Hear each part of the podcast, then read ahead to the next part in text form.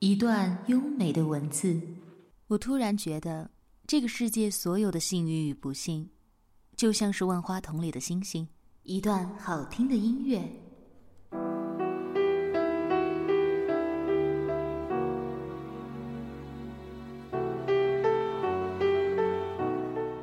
美文欣赏，让文字像音乐般流淌。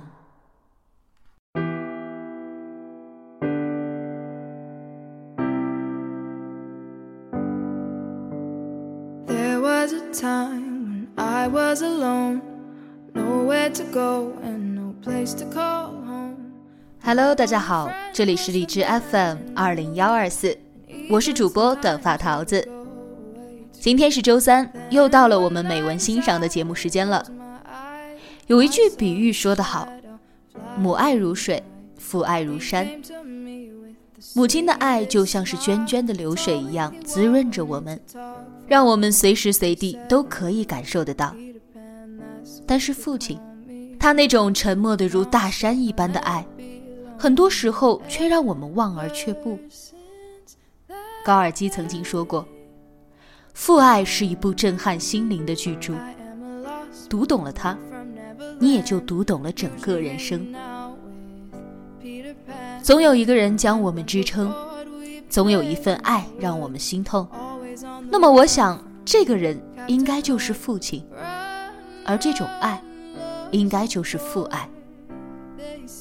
那么，在今天的节目当中，桃子想给大家推荐作者冯晓峰的文章。哪一刻，你觉得那个男人真的很爱你？通过这篇文章，希望能够让我们了解到父亲那种朴实但却又厚重的爱。作者冯晓峰是简书的签约作家，他的新浪微博叫做大写的 L 下划线冯晓峰，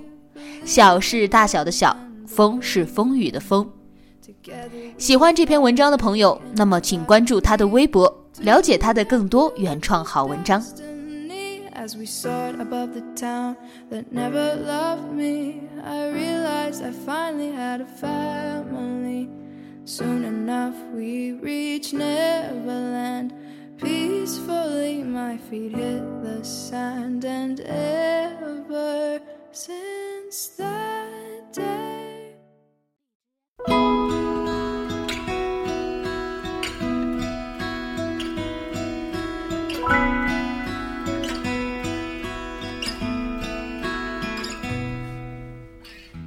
飞机停稳在双流机场的那一刻。我十分难受，我一把挤开人群，以最快的速度奔到一个最近的卫生间，然后哇哇的吐了出来。那时我的内心几乎是崩溃的，原以为会很美好的首飞，竟然以晕机结束。用冷水稍稍洗了一下脸，便带着依旧有一些昏沉的脑袋走出了机场。机场附近通明透亮，要往远处看才能够看得到那小如蜡烛微光的灯，闪烁在这灰蒙蒙的夜里。坐在出租车上，给司机报了个酒店名后，便斜躺在后座，然后从口袋里摸出手机，寻思着要给家里人报个平安。可一看时间，已凌晨两点。遂作罢，明天一早再打吧。就这样想着想着，头靠着右侧车门，小憩了起来。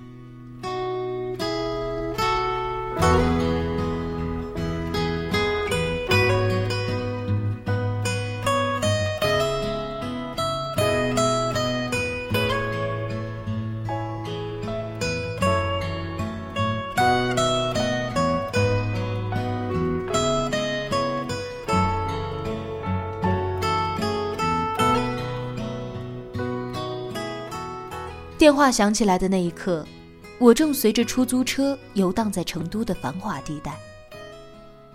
此时，车窗外所有的广场街道，就像是一个过了气的明星，只是残余这些红火罢了。我寻思着，谁这么晚还打电话给我？毕竟以前无此经历。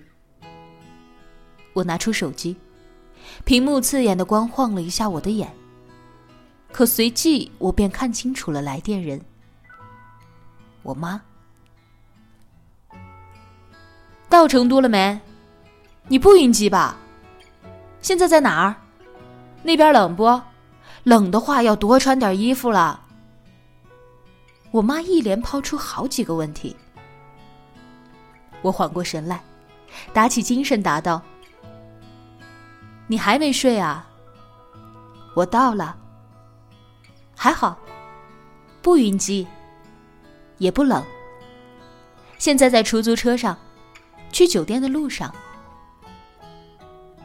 哦，那就好，那就好。这么晚了。”在街上走要注意安全了。电话那头突然传来我爸的声音：“爸，你怎么也还没睡啊？你明天不工作吗？”我有些惊讶。没事儿呢，你安全到了就好。到了酒店发个信息过来啊。老爸讲电话有个特点，挂的特别干脆，只要他觉得要说的都说了。那么不必等那句拜拜，因为他已经按下了结束键。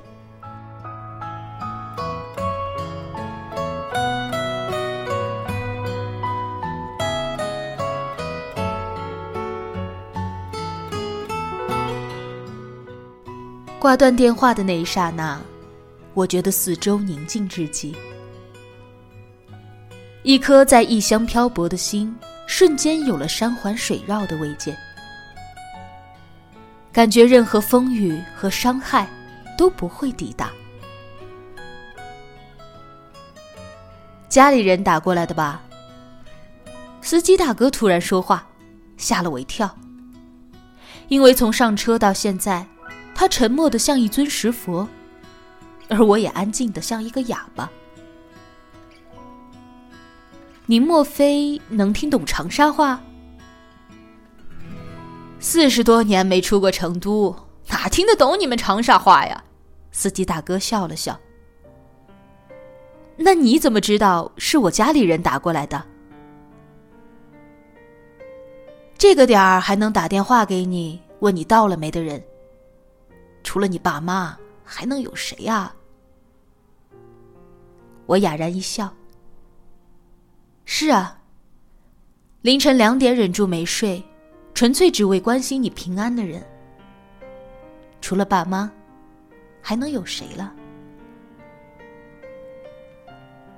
我从后视镜看了一眼司机大哥的脸，眉头微皱，看上去有些疲惫。师傅，你们夜里开车挺累的吧？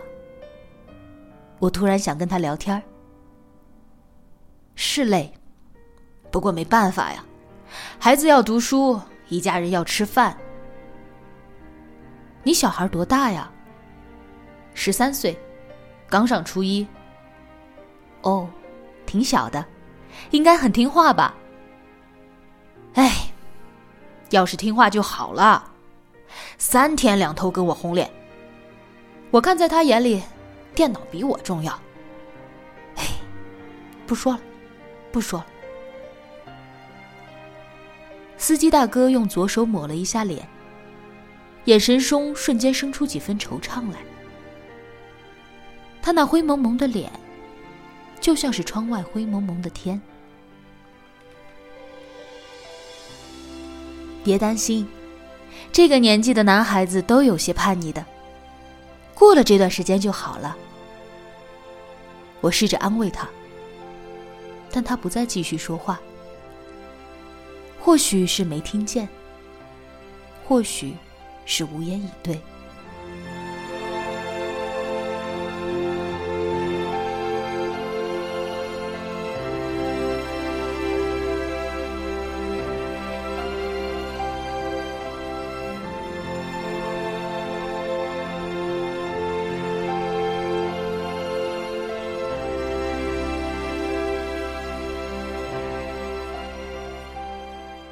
我突然想起了自己的十三岁。那是个什么样子呢？我突然发现，我对十三岁的记忆并不深刻。但是，那一年一个秋日的周末，却让我记忆犹新。那是我第一次去到了市里。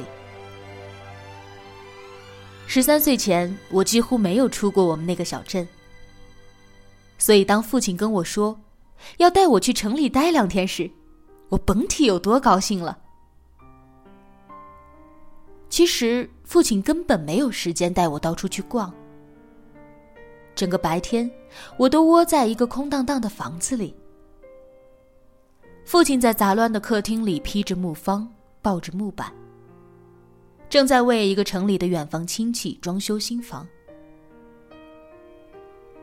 父亲工作的时候，我无所事事，趴在还没有装玻璃的窗前，怯生生的盯着那些在我眼里十分气派的高楼大厦。不知何时，父亲走进来，递给我一本名叫《猜谜》的书。书页皱巴巴的，封面掉了一半，暗黄色的纸张像是被悠久的岁月洗礼过。刚在客厅里看见的，你无聊的话可以看看。说完，父亲便转身离开。接着便又是各种工具与木头碰撞的声音，像一篇杂乱的交响乐章。午饭是在一家很小的店面吃的。其实，说是店面，都觉得有点抬举他们。那是一个不到十平米的小房子，石灰刷成的墙壁已经被熏得焦黑。房间里只有一张油腻腻的桌子。已经围满了人，而更多的民工选择靠着墙蹲着，又或者捡两块砖头当凳子。铝制的大盆里只有两个菜，一个白菜，一个豆角炒肉。坦白说，我一点儿也不讨厌白菜和豆角，但是我不知道，世上还有人能够把这两个菜做的那么难吃。后来我几乎不吃菜，只是将白饭弄进嘴里，咀嚼几下便通到肚子里去。我一边这样机械的吃着，一边漫无目的的左看右看。突然，父亲将饭盆置于地上，站起身来，对我说道：“你别乱跑，在这里等我一下。”然后便朝一个小巷子里面走去。我看着父亲远去的背影，有些纳闷儿。吃饭吃到一半儿，还能有什么突发事情吗？回来时，父亲的脸上有朴拙的笑容。待到他坐下后，冷不丁的从口袋里抽出一包小鱼仔，递给我。你喜欢吃这个吧？然后兀自拾起地上的饭盆。看似津津有味的吃了起来，我着实很高兴，立刻撕开袋口，正准备将其往碗里倒时，突然像是想起了什么，然后便将小鱼仔递到父亲的手边。你要不要？我不喜欢，你自己吃吧。父亲接过熟食袋，然后将里面的鱼仔全都挤到了我的碗里。刹那间，我觉得所有的山珍海味合起来也不过就是这个味道。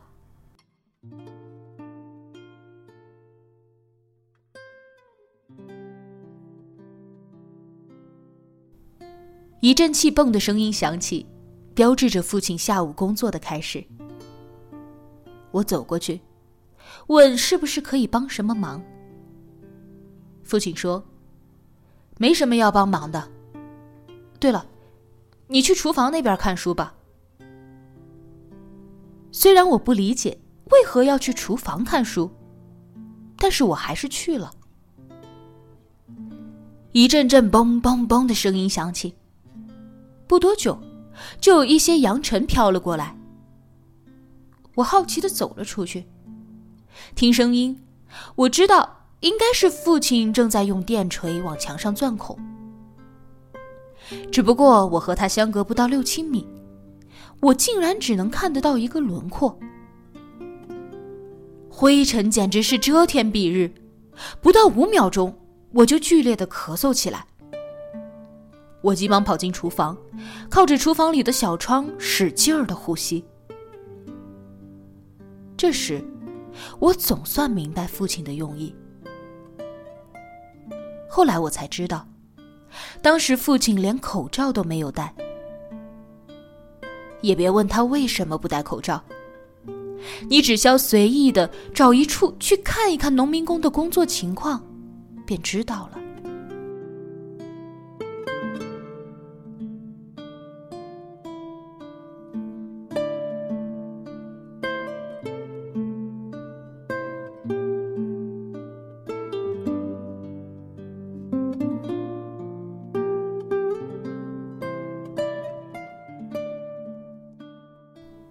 晚上，父亲洗完澡，带我去附近的一个商场逛了逛。什么也没买。一来我不需要，二来我买不起。逛的累了就回来睡觉。房间里并没有床，但睡觉这事儿一点儿也没难住父亲。他将一张比门板还大的三合板往地上一放。然后从一个蛇皮袋中抽出了一床被子，铺盖在三合板上。一张简易的床便算是做好了。正当我准备躺下时，父亲要我等等，然后将他那边的被子全都叠到我这边的被子上，接着对我说：“睡吧。”你不要垫被子吗？我看着直接躺在三合板上的父亲，懵懂的问道：“我腰不蛮好，要睡硬板床。”后来我才知道，硬板床从来就不是指直接睡在板子上。可我当时多傻呀，傻到要在后来回忆中才能够明白，父亲对我有多好。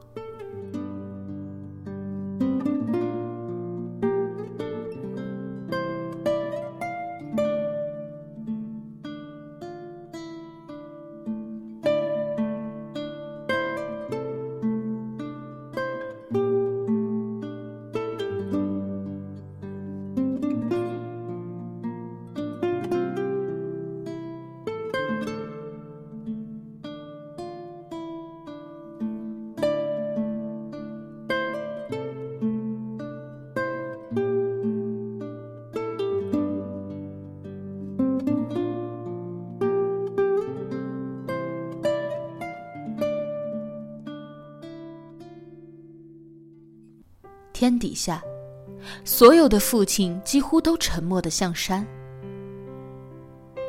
小时候，你总以为是这座大山求佑了你的视线，你必须要翻越它。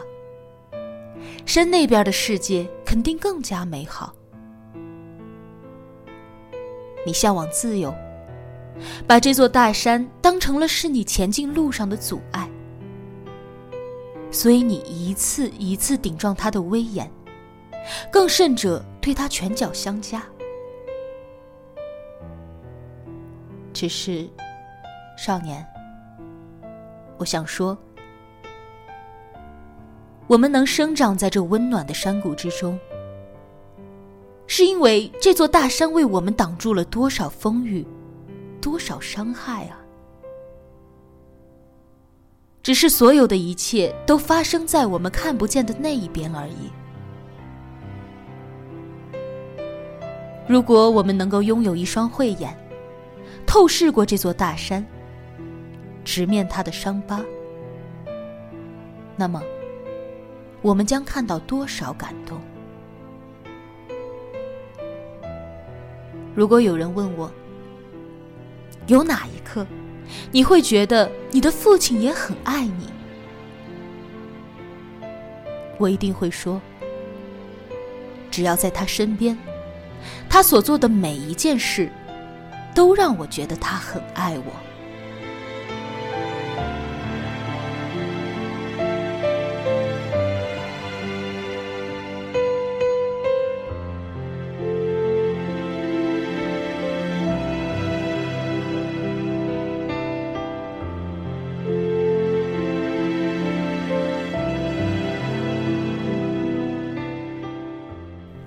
我想我是个感性的人，连在出租车上想想这些东西都能够让我想要流泪。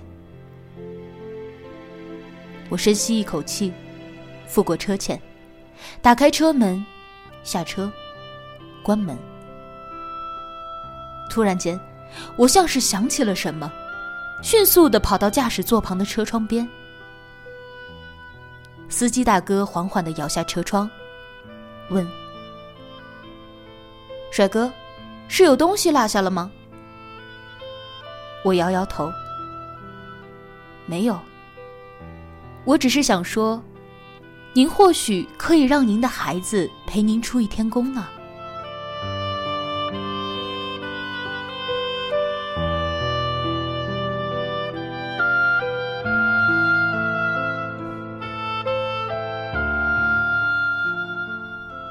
边有两只流浪狗趴睡在围墙底下，小的那只将头埋在大的那只的怀里，睡得安详；大的那只却一直在警惕着盯着路过的我。我在想，它是在害怕什么吗？如果不是出于害怕，那就一定是出于爱了。那应该是一种。大象无形，大音牺牲的爱。朋友们，你是否也见到过了？